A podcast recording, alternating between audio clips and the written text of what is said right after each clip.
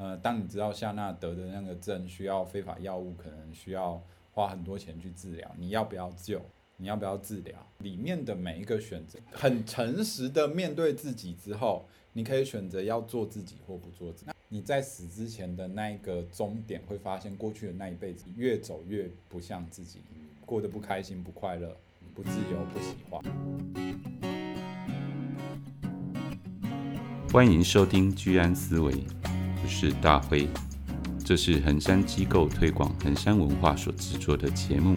节目中，我们将分享日常生活、行善服务、灵学与心理学观点的跨界讨论。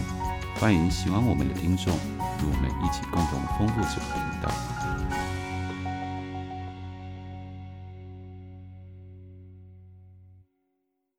欢迎来到居安思维，我是威菲，我是 Celine，我是大辉。好，那今天我们要聊的部分是。自我觉察系列的最后一 part，我们这一次想要讲的是，在觉察之后，还有一 part 就是可能我们到底要怎么自我超越，就先来讲理论吧。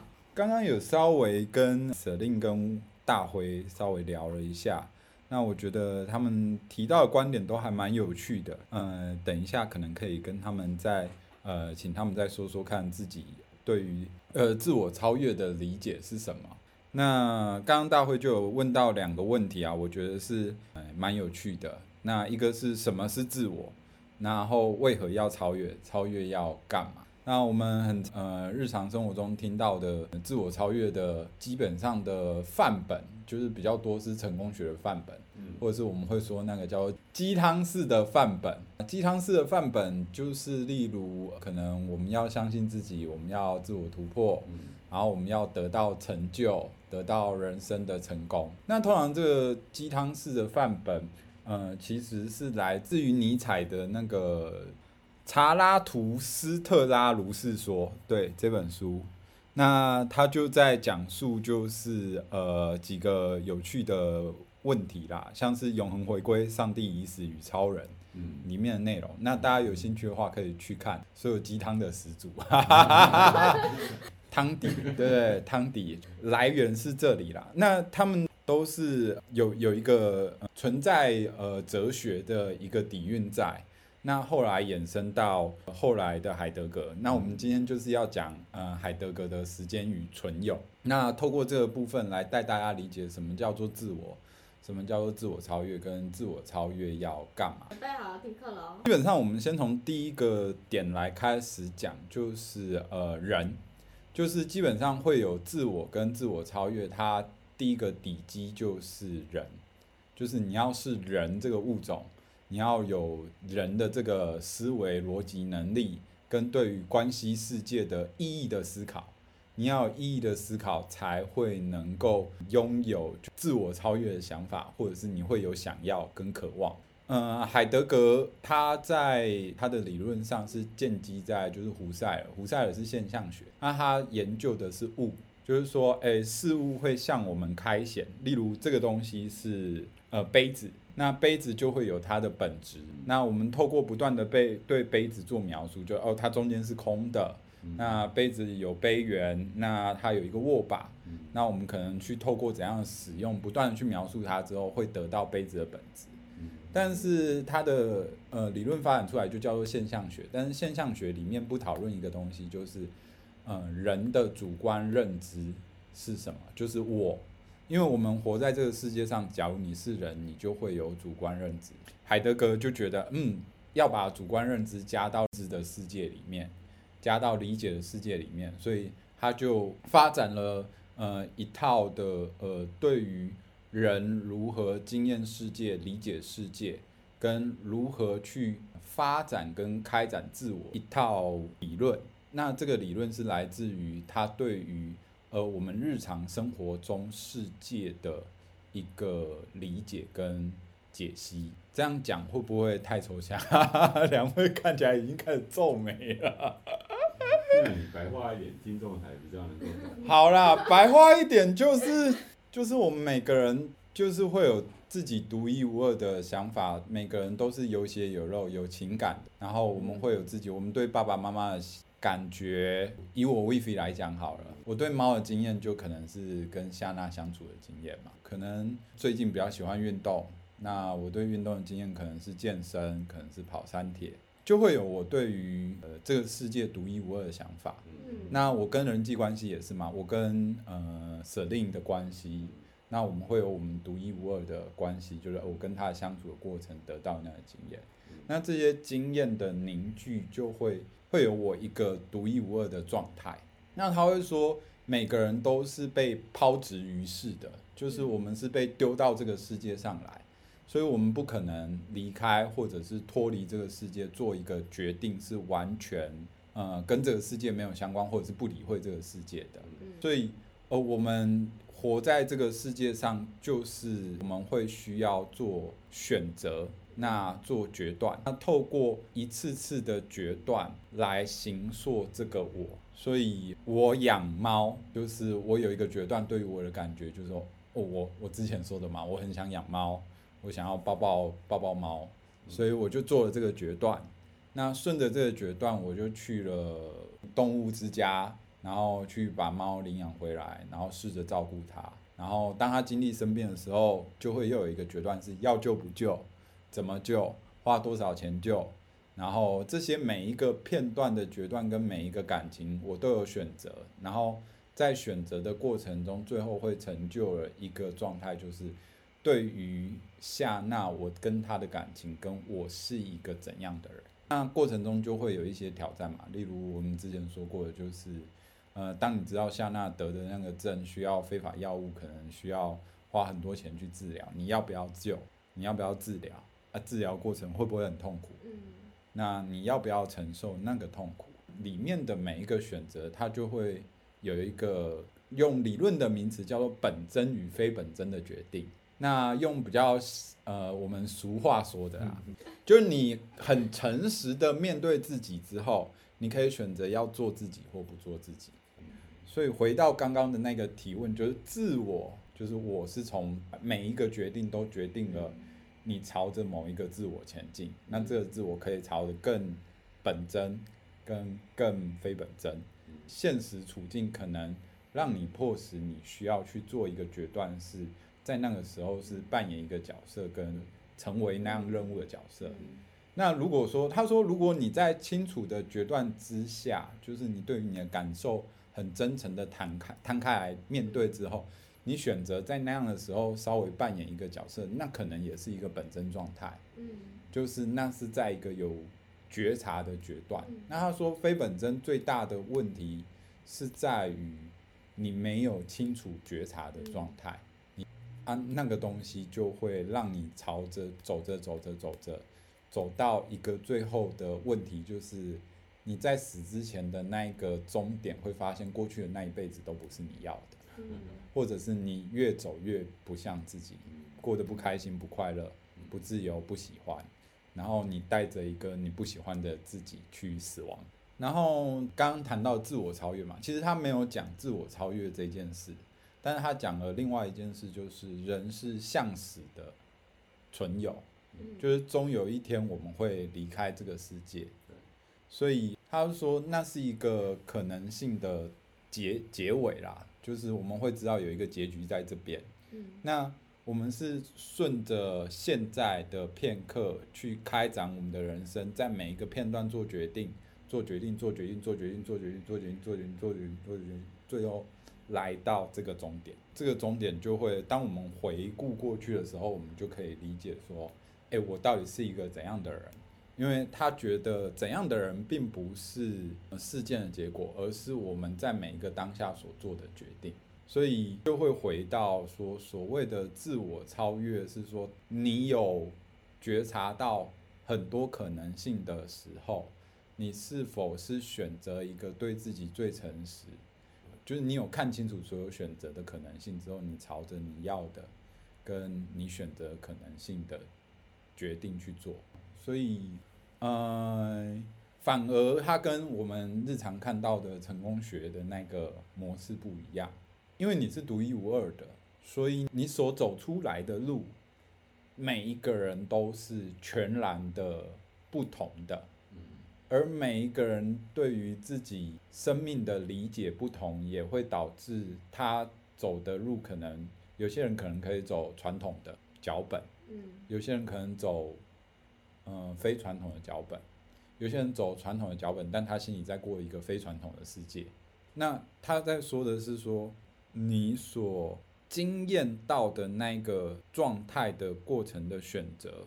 是不是你可以确切或者是会肯定的？尼采就就就有又用一个永恒轮回的提问嘛，就是假如把你想要的一天做一个无止境的轮回，那你是可以说我要过这样的人生的，那那就是你的本真内在真实最渴望。当你无限制的轮回这个这样的人生的时候，你觉得自己是可以的。那那个就会是很确切的有一个答案在那边，所以上课上完了，但还有还有一些他的比较细节的观点啊，例如，嗯，他认为的时间不是客观的时间，他认为的时间是主观的时间，就是过去、现在、未来，就是你是从过去延伸到现在，在嗯过去的这些累积下开显未来，所以人是存在限制中间的，我们只有现在，而你不能。否定跟抛弃你的过去，嗯，啊，你未来可能性也是有限的，而你只有在那个现在做选择，朝着某一个方向走，然后不断不断不断不断选择，能朝着某一个未来去走，这样，它不像是客观的，客观的可能我们是三点两点这种一块一块一块的，但它是一整段连续连续连续。那讲完我的换两位了，哈哈哈，对于你们来讲，呃，自我是什么？自我超越又是什么？对我来讲，自我就是脑意识嘛。嗯，对啊，那脑意识当中，它包含了很多，就是呃，你出生之后的成长经验，嗯，然后这个框架，那你已经拥有了人际关系，嗯，那个灵性的层面，还有过去式的引力的影响，就是呃，种种这些总合起来，你会对自己有一个认知，甚至、嗯、呃，有一个限制，对，嗯。所以这一些总合起来是你疗愈师的状态，这个是你自我认知的自我嘛？嗯，还有嗯生活上面展现出来的自我，所谓的自我超越，你为什么要超越？那你要超越什么？嗯，对，就是它应该要是有一个方向。嗯嗯嗯嗯，对你，你要往哪边超越？嗯，对，就是你就你现在的自我，那当然你要先了解自我嘛。嗯，对啊，你不了解自我的状况之下，你怎么超越他？对不对？嗯，所以你就先啊，能够了解自我的呃，刚刚讲到的那些喜欢、想法、偏好。那你去思考，你要往哪个方向超越？嗯，你要超越，好，假设你要快乐，那你要超越什么样的自我的设限制，你会得到快乐？或者说你要得到什么样的成就？嗯。对，那这个框架里面，你怎么去突破？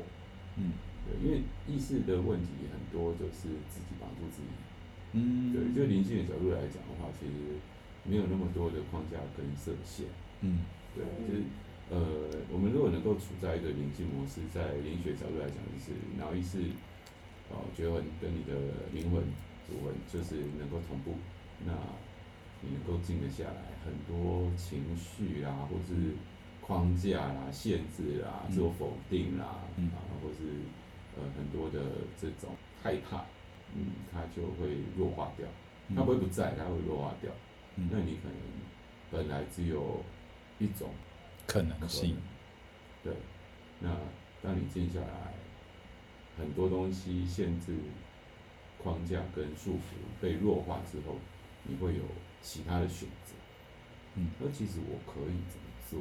嗯，嗯、哦，那我其实可以不用怎么样啊，你去行动，嗯，有了新的结果，嗯，那就是会是一次的自我超越，嗯、因为你不要说我超越之后就变成什么圣人啊，什么超人啊，你就不用想说，哦，一下子我就蜕变，嗯，我就顿悟，我就、嗯、我就我就飞天了，对，就是呃，自我超越它可能是一些嗯微不足道的。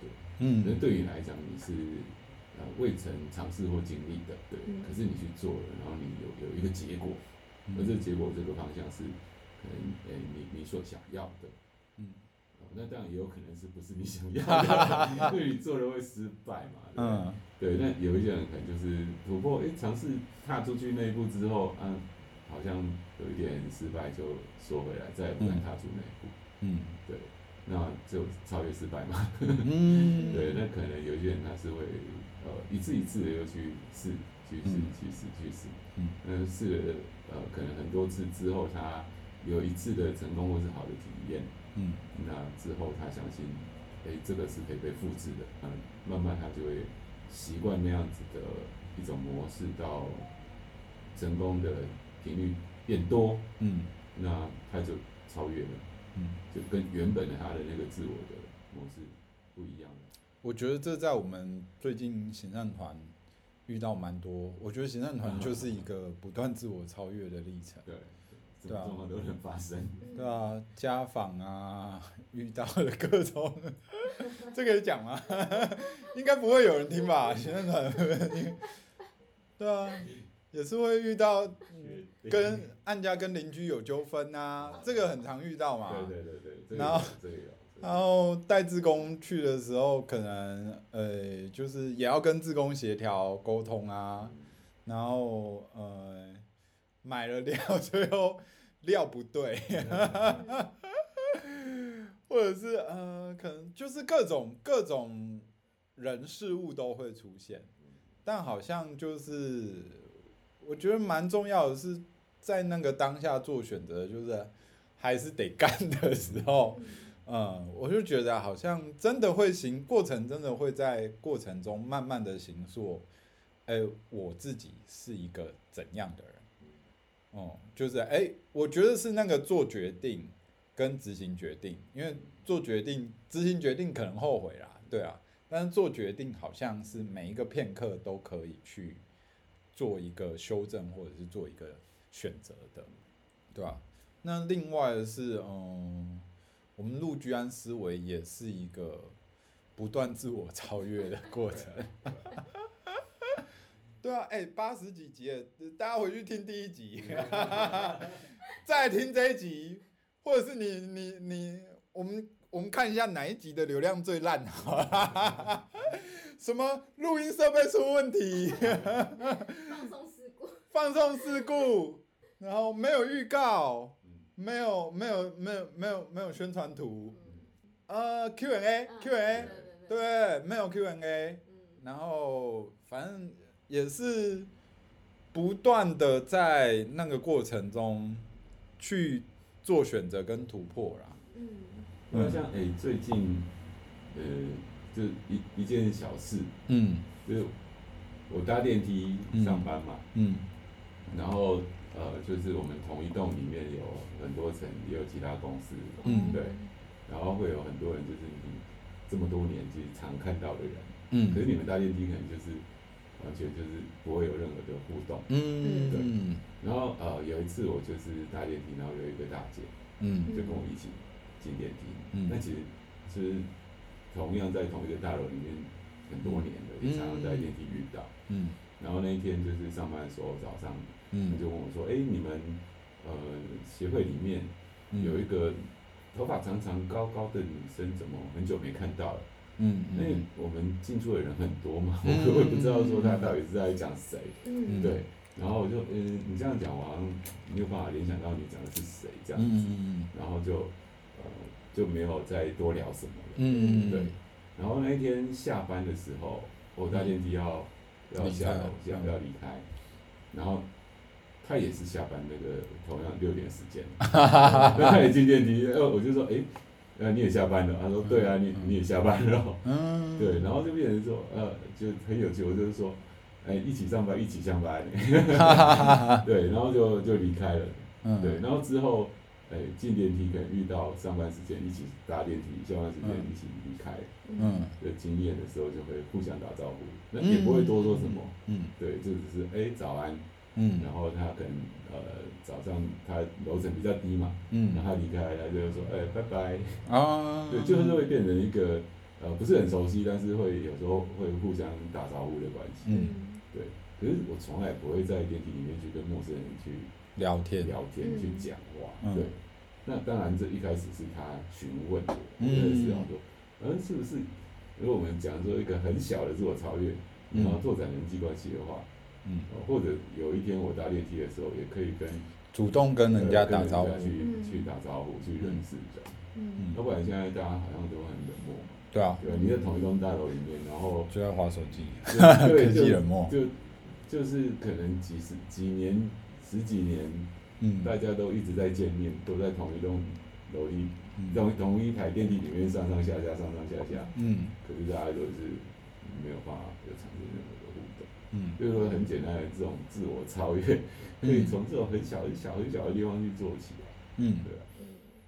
我觉得，我觉得是啊，因为他海德格在说的是说，呃，我们超越是发生在日常生活中的。嗯，就是因为。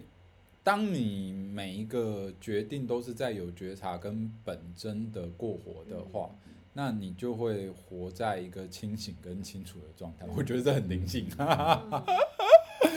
对，那那他，但是嗯、呃，他他说的是，他说有一个东西，我觉得也是刚刚大辉讲到，我觉得也是呃蛮蛮有刚刚有想到一个部分，就是。呃，我们都要成为自己嘛，但很多时候我们其实并不知道自己是怎样。嗯、然后有些时候我会说，我气得要死，我要揍他。嗯、我以为这是我自己。嗯、哦，确实是我自己啦，确实是我自己啦。但是他说有一个东西叫做良知，然后他说良知与道德无关，但他说，呃，当你比较宁静下来之后。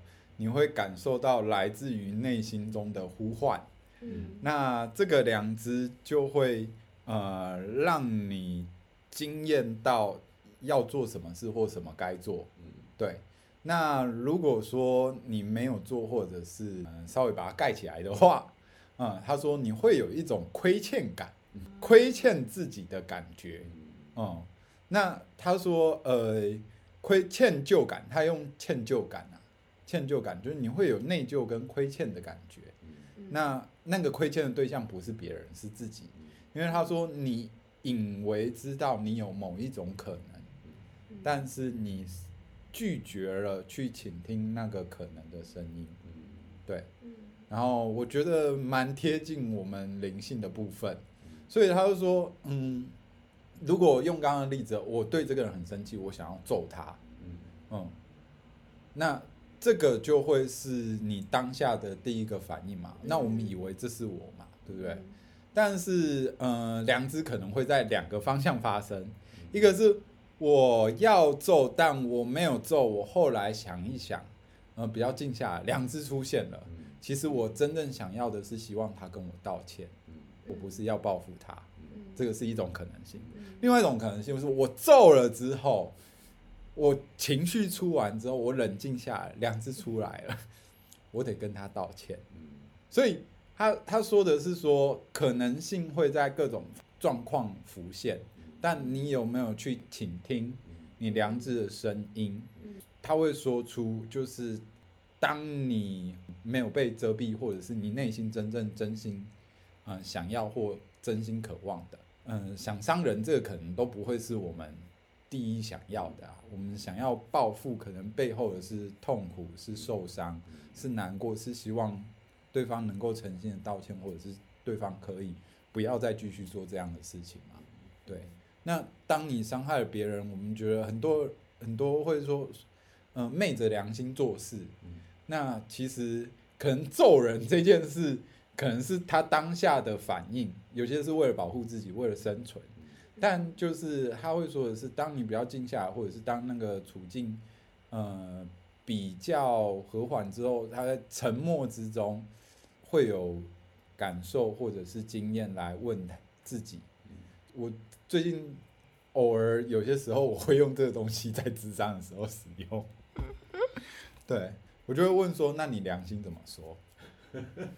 然后他就说什么良心怎么说？我就说你就问他。然后他就会自己说一次自己的话，然后他会自己回答。很神奇的东西是，他会自己回答。然后他在听到自己回答的那个状态，就是说，哎，他比我诚实。所以后来我发现，哎、欸，人真的是可以可以问自己的良心的、可以问自己的良心的、欸，真的是可以问自己的良心的、欸。然后就是这个东西，我就觉得，哎、欸，还蛮有趣的。所以自我超越某一种程度，就是有一个部分自我跟良知有关，嗯、那另外一个部分是超越也跟良知有关，就是因为那个歉疚感，你知道你有一个可能性，你知道有一个更美好的未来，而是你真心想要的。只是你待在这里，你没有去真正的看见你自己。那我想到就是人人在整个成长历程，嗯，就是呃，可能在儿童或青少年的这段期间，我们有很多的自我超越，嗯，而且我们很容易去做，然后去接受自我超越的挑战，嗯，对，就因为所有东西对你来讲，很多都是新的嘛，嗯，对，那。渐渐的一直成长到某个年岁的时候，嗯，你超越到一个程度的时候，好像就会待在那里，嗯，呃，就觉得我这样就好，同温层舒适圈，对对对对，就就停止在可能学习或是突破或是去接触尝试，嗯，一些新的事物或是做法或是态度，嗯，成长的过程当中是一直在调整跟接触嘛，嗯，对不对？那像凤梨。嗯，对，他去参加演讲比赛，嗯、他去参加呃司仪队，嗯，对，这这都是他的第一次，第一次，第一次啊，嗯，对啊，那对他来讲就是正在不断的自我超越，嗯嗯，也从没有上台演讲到有上台演讲的经验，嗯，对，然后从不知道司仪是什么，就去参加司仪队，之后可能会尝试练习去当一个司仪，嗯，对，这这都是他的自我超越啊，嗯，所以相较于成人来讲。诶、欸，如果你叫一个没有上台经验的人说，诶、欸，要不要下礼拜准备一堂课上来讲一下，五分钟就好，十分钟就好，他可能就很吓个半死，对，很难很难跨越。可能我觉得对孩子来讲，相对的好像不容易哈。嗯，因为他说孩子是比较本真的，对，因为成人的就是脑意识都已经僵化、固化，然后有太多的。呃，自己的框架或标签，嗯，或是角色，嗯，对，然后有太多的不相信，嗯，不相信自己，嗯，对，因为孩童或青少年，我觉得他们对自己的那种信心相对是比较大的，嗯，他就觉得他可以。我觉得现在在讲的，其实跟我刚刚一直在想的有点类似，嗯，就是我觉得对我来说，自我其实有一个部分是。那个很原始、很本真的自己，而那个部分可能是还没有被社会框架或是环境所限制，可能被影响的、嗯、被框住的。嗯，对。然后所以我会觉得有一个部分是，嗯，好像这个自我是有一个像这样原始的部分。然后，但是好像在我们成长的过程里面，就不断不断的可能被一些想法或是价值观所框住，让我们没有办法活出这样的自己。嗯，对。可是同时，也在这个过程里面去长出能够去应应这个社会跟环境的面貌的自己。嗯，嗯，所以我刚听起，我就会一直觉得，哎，其实海德格的理论，我觉得还蛮落地的。我觉得那个落地是，其实还，我觉得是还蛮能够贴近现实。嗯嗯，对，所以其实我我自己觉得我还蛮认同，也蛮喜欢的，因为我觉得的确生活在这个社会环境底下，其实就是一直不断在面临选择，而在这样子的选择里面，你选择要往哪一个方向去，往哪个方向走，然后你想要成为什么样子的自己，然后再去跟也许过去的。每每一个时候的自己有一个接触或是整合，形塑成新的自己。嗯，那我会觉得这样子的形塑其实就是一次一次的自我超越。嗯，那刚刚各位讲到社会这个东西，嗯、海德格也对这个有一个看法。嗯，他是说，因为我们知道什么是本真，我们有良知，我们会有内在的呼唤嘛，嗯、所以嗯，社会有一个东西叫做人人。那他说，人人就是指说，呃，我们很常会听见，但是不清楚具体从哪来的。例如，考公务员比较好，嗯、早点结婚，嗯、早点生小孩，或者是说，就过一个嗯稳定的生活就好，嗯、或者是哎、欸，你喜欢写书啊，你喜欢音乐，但不一定要成为音乐家，它可以是兴趣，你找一份稳定的工作就好，这样子。那他会说的是说，有些时候人人因为权威或者是社会框架，跟他真的好像给我们很安全的环境的感觉，所以我们会被迫的听从他的指导，而不是听我们内在的声音。有些时候可能是呃，我们内在的声音是说，哎，我我我我真的想要当一个作家，但是人人爸妈嘛，我们上次举的例子嘛，你就去当医生啊，当医生也可以写书啊，当医生也可以做作品啊，那你为什么不当医生？在这个部分，他就是说，我们会被迫的沉沦，就是我们会被迫的变成跟大家都一样的医生。而不是变成我自己，就是变成我自己是一个作家，虽然可能没有很有钱，但是我可以写出，呃，我内在最深的感觉，最贴近我的感受的，过着我最贴近我热爱的生活。嗯，这样。听起来比较像自我实现。但突破，我觉得应该哦，他突破的是外在的限制，限制。对。但是要再从外在的限制再往上跳一层。我感觉他的自我突破，假设是他是已经是一个作家了，嗯，然后他可能他的嗯文笔已经有一个很固固定的样貌，嗯，或者说他的内容，嗯，他的呃风格，嗯，那这样子好几年之后，他要怎么去突破过去这么多年他已经习惯的那一个呃文笔或内容的样貌？那还要不要去做一些新的尝试？对，就像演员嘛，有一些演员他可能他的戏路就是很很窄，嗯，他可能就是哦，就是演演，他可能就是演奶油小生啊，嗯、然后他就是很难演搞笑的啊，嗯，对啊，那他就要自我超越的话，就是自我突破的话，他可能就是呃，尝试着去演一些过去从来。没有尝试过，完全没有想过的角色。嗯，像尼可拉斯凯奇演了，曾经一段时间不演商业片，都演那个，哦、对对对，就是比较小成本、小制作，但是角色很丰富的那个部分。嗯、那海德格尔在讲人人的部分，就是说我们会成人，然后我们会放弃自己真实的自己，所以。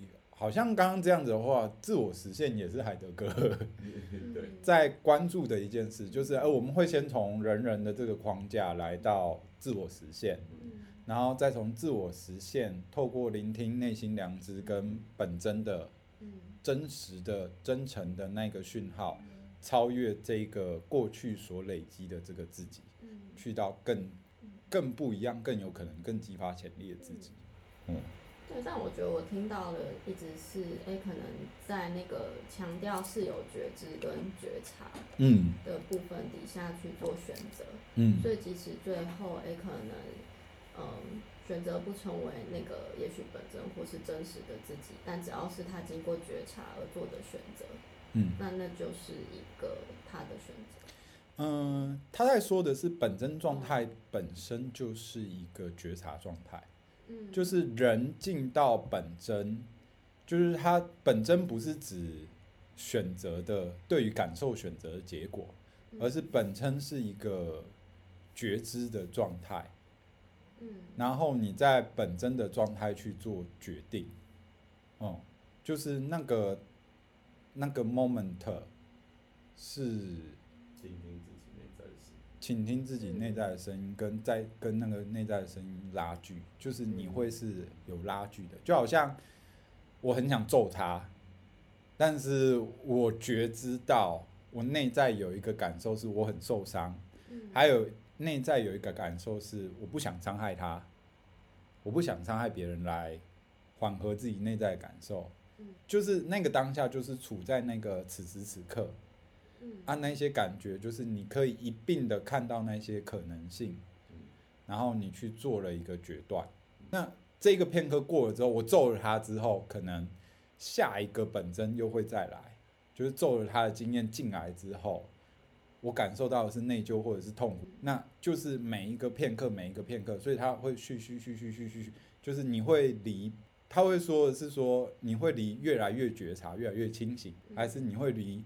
越来越不敢觉察，或者是越来越逃避去看自己，跟反思自己的经验，这样子的两条路，而他是不断巡回去经验的。嗯，那刚刚还没有问到 Celine 诶，Celine 对你来说，你觉得自我超越是怎样的一个历程？我觉得就像我刚前面讲的吧，我觉得自我有点像是在还没有经过社会框架的，也去污染之前的那个很原始的模样。嗯。嗯，但我觉得也包括那个跟社会互动之后，社会环境或者是关系互动出来。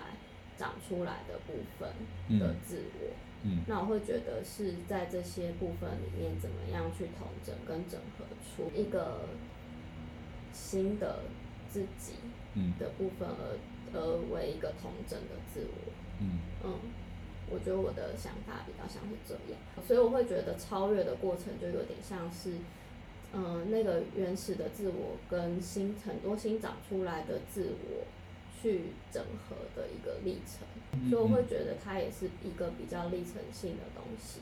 经过许多的跟社会环境的互动，或是关系中的互动，也许一次一次的去反思跟去经验，还有去做选择。你选择要成为什么样子的自己？嗯，又或者是说，可能刚刚讲的不成为什么样的自己？嗯，可是这一些是。你在意识到你在这个当下，你想要做出什么样子的选择而做的选择，嗯、而不会是在你不知道，哎、欸，可能结果会变怎样，然后可能之后可能后悔，嗯，嗯，而做出的选择。我觉得以我自己的例子来说，在也许青少年时期或者童年时期，我觉得有蛮多时候在之后就会有一些后悔啊。嗯，对，我觉得那个后悔是，也许在那个时候我比较回避去经验或是面对我自己真实的感觉或是感受。譬如说在亲密关系里面，诶，可能我妈常就会说，哦，女生不要主动啊，你主动就是会掉价啊，什么类似这种概念。对，对，然后所以可能我在。我过去在关系里面，可能就会比较带着这样子的想法或是假设，嗯，而去做出一些行动和选择，嗯，对。可是后来我会发现，那跟真实的我有一段距离。因为如果在经过我真正的思考，跟我去，呃，考量我对感受我对这段关系的感觉，也许其实我并不觉得我的主动或者是靠近，那会。那会掉价，减低我的价值。嗯，对。或者是说，用价值来作为关系的一种考量，嗯、其实就非常的不在那个本真，或者是它就是一种、嗯。对，但应该是说，可能我那时候的我就会受到那样子的一个价值观所影响。嗯。所以我做出了不是，我觉得没有符合我。呃，真实的我的决定，嗯，也许我在关系里面，呃，可能会比较回避，嗯、然后或者是说不去亲近，嗯，嗯，然后呃，这是为了要符合我妈给我的价值观或是期待，嗯，对，然后可是也因为这样，可能后来我就后悔啦。所以后来我就 长出一个是哦，没有，嗯，我以后我就是就是要相信我自己心里面真实的声音，嗯，因为至少这样子我不会后悔，嗯嗯，歉疚那个是那个歉疚，会就是呀，对啦，我觉得那个就有点像是我不会觉得好像我对不起我自己，嗯，我会觉得我是对得起我自己的，即使好像最后的结果不是自己想要的，但至少在那个过程里面。我是聆听我自己的声音，跟我自己真实的想要，而能够对得起我自己。嗯嗯。所以海德格就在说说这个东西。嗯。我本身其实也不是不太喜欢那种太鸡汤的东西。但我说我刚听就觉得哦，好有你要你要听鸡汤，你去翻那个。嗯对，我我还没翻过啦，我是有。我，我这个人，我觉得我比较实践派，嗯，就是我觉得，我觉得等一下也许可以说说我们是怎么样能够去实践，嗯，这个部分，嗯，我觉得可以很浅白的讲，嗯、就认识自我开始是第一步啦，嗯，对，认识自我当中，它有呃你限制，还有你的能力嘛。嗯，对。那在你有限制跟有能力的这两个要素之下，你怎么去先自我实现？嗯，对。然后自我实现到一个程度的时候，去思考如何自我超越。嗯，对，因为你的实现是在你的能力。嗯。那自我超越是在原本能力之上，嗯，对，所以当你运用你的自我能力达到自我实现之后，你怎么去自我超越？嗯，自我超越之后，你又会获得新的能力，再达到一个另一个程度的自我实现。我觉得我会把它切得更碎一点。有些时候我们以为的自我实现是啊，我要等到可能，例如我要等到我是心理师，嗯，我才是自我实现，嗯。但是，如果我是考进研究所，甚至我准备研究所念这一章，要考试的内容，就是一次自我实现跟自我超越。嗯所以，嗯、呃，我们会一直以为的是，很多很多人会一直以为的是，我要拿到什么东西，我才能才是自我实现。但实际上，他说的是说，因为他的观点是从现在到未来的这个延伸。你是延伸过去的，你不是从这个时间点跳到另外一个时间点才叫做自我实现，而是你是延伸过去的，每一个片刻都是连接过去的。所以在他的观点里面，自我实现跟自我超越是在片刻中去，就是你这个当下正在进行的。所以他会是先进行了一个东西叫做自我超越，然后再进到自我实现。能力提升之后，再自我超越，再自我实现。能力提升之后，一直一直上，它是不断的 repeat，不断的 repeat，在那个过程中转进的。嗯。但是转进的过程中，有一个部分是你要一直听从你的良知的回应，嗯。你要一直在觉察的状态去过生活。嗯。因为有时候会是呃另外一个面向，嗯，就是放下这件事情。哦。放下也是人生课题当中，嗯，有时候自我超越是你必须要放下，嗯，因为我们呃可能累积人生经验到现在，我们握紧好多好多东西，嗯，一直一直拿到，一直拿到，一直获得，一直握紧，嗯，对。可是啊、呃，也许你拿了那么多，你反而很累或不快乐，嗯。嗯，对。你这时候的自我超越，可能是要学习把它放下。来。所以他说，你最核心的指导。对象不是那一些规则，而是你的良知啊！那良知要怎么来？就是要启动启动灵性模式啊！就是要启动灵性模式啊！就是因为你的良知，因为你怎么知道现在我要继续执着下去，还是我要放下？那这个东西就是得问心嘛，问你的感觉嘛，或问你的良知嘛。我到底是要继续执着这个东西？还是我要放下，那中间会有很多综合考量。例如，我要我有我有听过一个例子啊，他想要孝顺爸妈，但是他跟爸妈的关系很纠结。那这个部分，他就会处在一个不知道要怎么做，因为这个是他要的。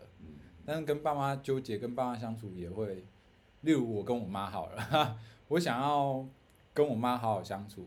但我跟我妈的相处又经常会吵架，那我该怎么做？就会来到良知面前，对吗？就是就是啊，吵架之后内疚，内疚之后道歉，跟下一次要吵之前先想清楚，我这真的是我要的吗？啊，但是这就要处在一个很优质的状态，就是我总是要处在觉察的状态嘛，没有觉察就没有办法嘛。他的指导源头是来自于。哦，他他用的是良知的宁静之声，但是我们静下来就是直接知道啊。所以他，我觉得那个良知给你的是一种感觉，而不是一个对，它是一个感觉，不是一句话，不是一个有形的声音。嗯，他这有说啦，他说。即使它是无声的，但仍可说它是良知的声音。但这仅表示持有的存有可以突然的触动或提醒自己，使他从沉沦苏醒，反观自己。也就是说，它会让你进到觉察。对，如果你要用良知的指引的话，就是它把你带到可以觉察的状态，就是关于良知的这个部分，在灵性上，它怎么样去认知跟解读，还有可能会让人误解的部分。嗯，灵性本身它就是呃摆脱掉那一些意识情绪的干扰嘛。嗯，对啊，所以它嗯会比较纯粹。你讲良知、良能嘛？嗯嗯，对，它就是当你静下来，你内在的一种呃宁静的感觉。嗯，对，那那宁静的感觉会让你嗯将一些干扰你选择或决定的元素把它剔除掉，比如说引力关系。嗯，对，你跟母亲的互动，它当中有很多引力。那这些引力带动的情绪或是冲动的语言，嗯，可是你的灵性，它会就一个本质最根本的关系上面，让让你去觉察真正需要的关系是怎么样子的。其实你自己都很知道，只是你你你头脑做不到。嗯，在那当下，你没有办法抑制那个冲动跟那样子的一个行为或语言嘛。嗯，对啊，所以当你静下来的时候，你。拿掉那一脱掉那一些冲动或引力的干扰，你会做出比较我们讲的良性的互动跟言语，嗯，将关关系修复好，嗯，对吧？所以我们讲，如果以灵学角度来讲，怎么去圆满？嗯，对，所以这个怎么去圆满，它的它的基础就是一个我们讲良性、良知、良心，嗯，等等的这一些状态。嗯，那你怎么让自己处在那个状态？就是训练自己有静下来的能力。嗯，对啊。但是 通常都是事后。哈哈哈哈，良知总要等到事后才出来。打了人之后，开始想一想，这不太对劲啊。通常都是事后，但是也没关系啊，就是诶、欸，被教训了几次之后。嗯，你就不会在事后才出现良知嘛？嗯，对啊，你就是呃几次的经验之后，那你知道静下来对自己是有帮助的。嗯，那终会开始在你有所谓的冲动行为或作为之前，你就让自己先静下来，避免进入那样子的一个呃，我们讲就是说一再一错再错的一个状态。嗯，所以灵性它是一个解方啊。嗯，就是说你的头脑它毕竟是很多的不成熟嘛，嗯。嗯，对啊，那灵性的话它是无意识的，它就没有那么多不成熟的嗯。反应，嗯，所以你如果尝试着在很多的冲突或是很多的选择之前停一下，嗯，然后静下来，然后听听自己内在良心的声音，就是灵性灵性会给你一个方向，摸一下脖子热不热？哎，对对对。冷静，冷静嘛，静下来身体就冷了嘛。嗯，对啊，对啊，冷静，冷静。所以，我们威肥现在真的偏热，偏热。那因为他刚刚头脑在处理很多理论的东西，他在想要怎么讲，所以意识会变强嘛。对啊，所以意识强不一定是坏啊，因为你可能用在正向的地方，它是一个工具嘛。对，但是那如果是在情绪或是冲突的当下，你很热的话。嗯，那就是整个头脑太强，你要冷静，冷静，静下来身体就会凉，就会冷。嗯，对。那所以，呃，怎么让灵性模式常常出现？对啊，我们在灵学机构进行调整嘛。嗯，那渐渐你会抓到一个状态，就是你的脑觉魂跟你的主魂灵魂，嗯，能够连连上线，能够同步。嗯，那主魂它是累世不停的在转身，有很多次的。生命经验，嗯，然后它本身也是处于一个无意识的状态，那么多意识的干扰，嗯，那你的觉魂是今世才培养的，它是一个相对不成熟的一个，嗯，一个能量体嘛，嗯，对，那呃，我们有很多的干扰在影响了觉魂的判断跟选择，嗯，如果说你有过呃灵性模式，就是觉魂跟主魂连接同步的一个状态。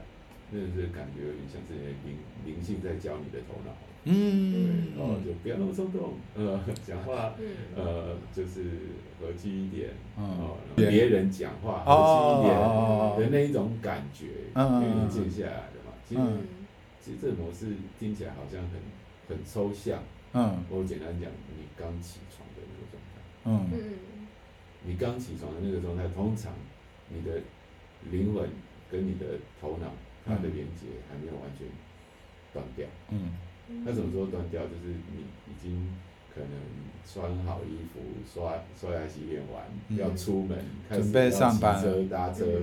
你的意识就会强化起来，去应付生活的一切事情嘛。嗯，这个时候你的灵性它就会停止停止运作。嗯，一般人来说，嗯，那你可以体验一下，就是呃，刚醒，嗯，然后有一点清醒，嗯，就是有一点懒懒的。但是你有起床气，那是另另外一件事。那时候刚起来就是呃有一点，哎，哦，现在几点？嗯。然后看外面天气怎么样，然后就是还没有还没有很多的那种呃意识状态来干扰你的时候，嗯，呃，那种状态就是会比较贴近灵性的模式。嗯嗯嗯，对，那你可能会想象说，哦，我今天在跟家人相处，然后我在那边醒醒，嗯，在那边有点迷糊，这样好吗？嗯，我不是说叫你进入那个迷糊的状态，而是进入那一种放松，然后没有那么多主观意识干扰。情绪干扰，呃，自己的这个想法，或是对方的意见冲突的那个状态。但我觉得这两个东西是连接的啦，就是他的，嗯，我今天跟大辉聊，就是说，哦，灵性好像是后台，就是从那个手机写程式的那一端，然后到使用端的这一个 part，就是它是从直接从灵性这边看看到使用。那这个海德格是从使用端的很会用手机的部分，慢慢去推演它后台是怎么样，是怎么样给予运作的。我觉得如果对于这个东西有兴趣的人，可能可以交叉交叉对看。我觉得还是有会会找到那个哦，大大家到底在说什么的部分。嗯，我觉得这个还有一个，我跟大辉聊到，就是哎，这个我觉得比较好的地方，就是他跳脱了。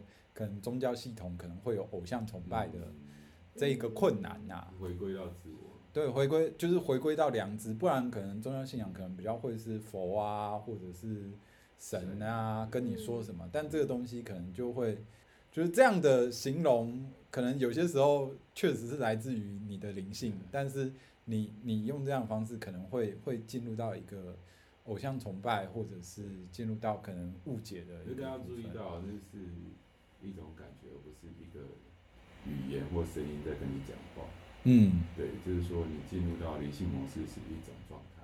对，一种状态，我觉得感觉可能也会误解。哦，一种状态，一种状态，那可能是一种状态。不是一个声音跳出来一直跟你讲什么。对，那个可能那就是干扰。那个就是，那就是干扰。对，对，就好像，嗯，我觉得这样比喻好像会比较。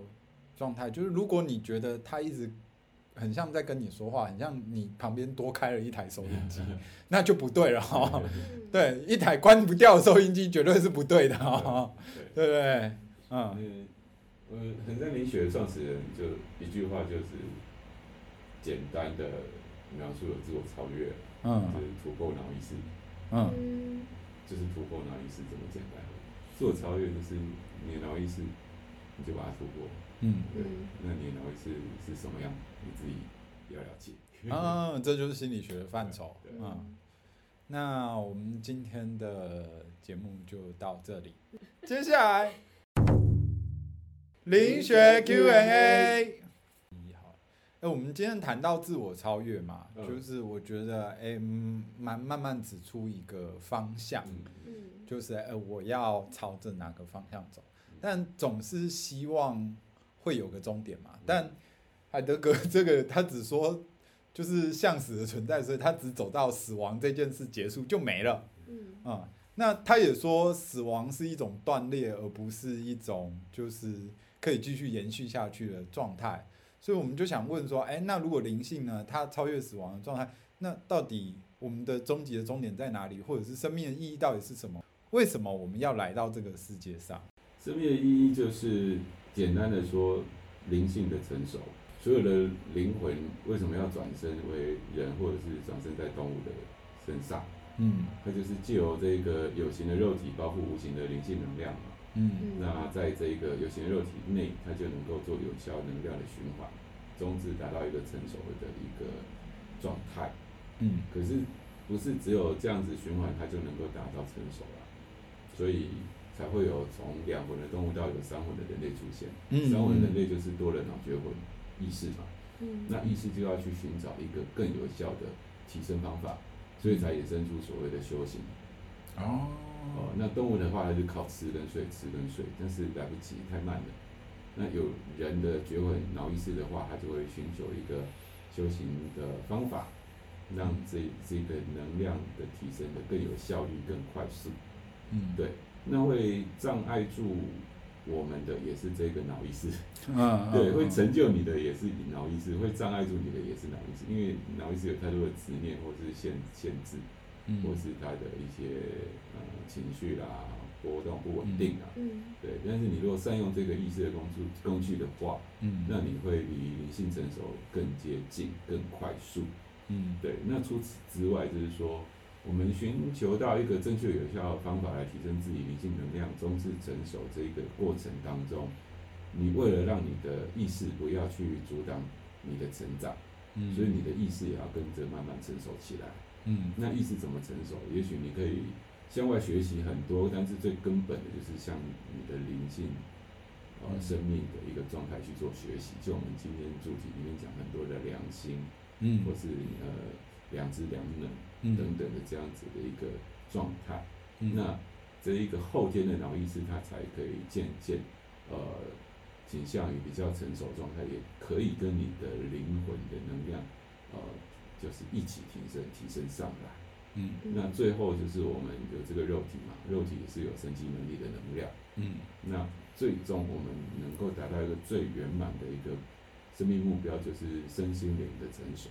嗯，对，那这个非常的不容易。嗯，对，这个非常不容易，但是这个是我们灵魂来转身为人的生命的最主要的意义跟目标，而不是说你要赚多少钱。不是你要，呃，我们之前都听过人家讲，生命的意义在于创造宇宙自己之生命，因为就是繁殖嘛，不是为了那很动物世界啊，那很动物世界。但是要你，你借由这个人生肉体来寄托你的灵魂能量，让它在这个意识当中，能够透过你的头脑找到一个正确的方法，让你能够达到一个成熟的一个灵性状态。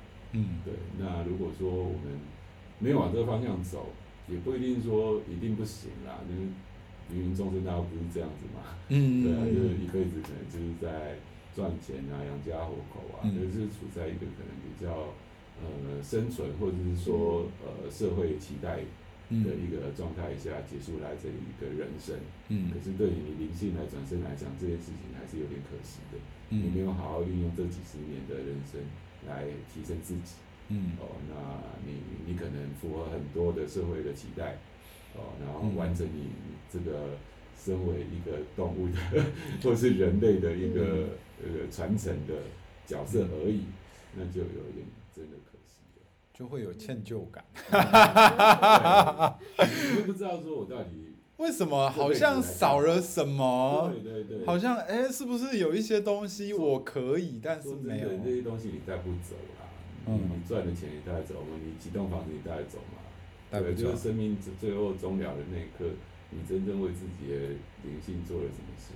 嗯，哦，你有没有进步一点点？嗯，对，这些东西，呃，无形的层面才是我们生命终了的时候你可以带不走的东西。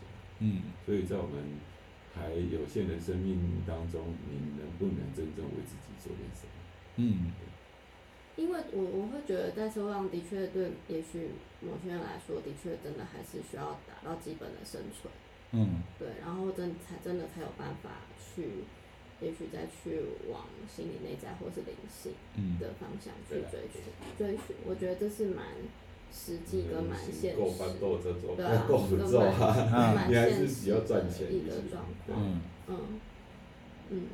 可是要有基本的一个生存条件，嗯，对，对啊，你其实啊好，你都没有钱吃饭，或者是你经济拮据，你也静不下来啊，对啊，你你也没有办法提升你的灵性层没有完成前面的，后面的进不来了。因为我们讲先完成人道，再完成天道。嗯，对啊，所以人道的一个责任，嗯、基本的你要做到，你你也才有办法就是心安理得的，嗯，很平静的。不然你良知那一关过不去啊！他说啊，你爸妈在饿肚子，你在干嘛？对啊，那这个就过不去啊，晚上睡觉就过不去了。对啊，我会这么想，是因为哦，我觉得自己的生命历程里面，就是是的的确确没有经历过可能会饿肚子的时候，嗯，所以我才能够这么任性的去追寻我自己想要的。嗯。嗯，好，好，今天就到这里，拜拜。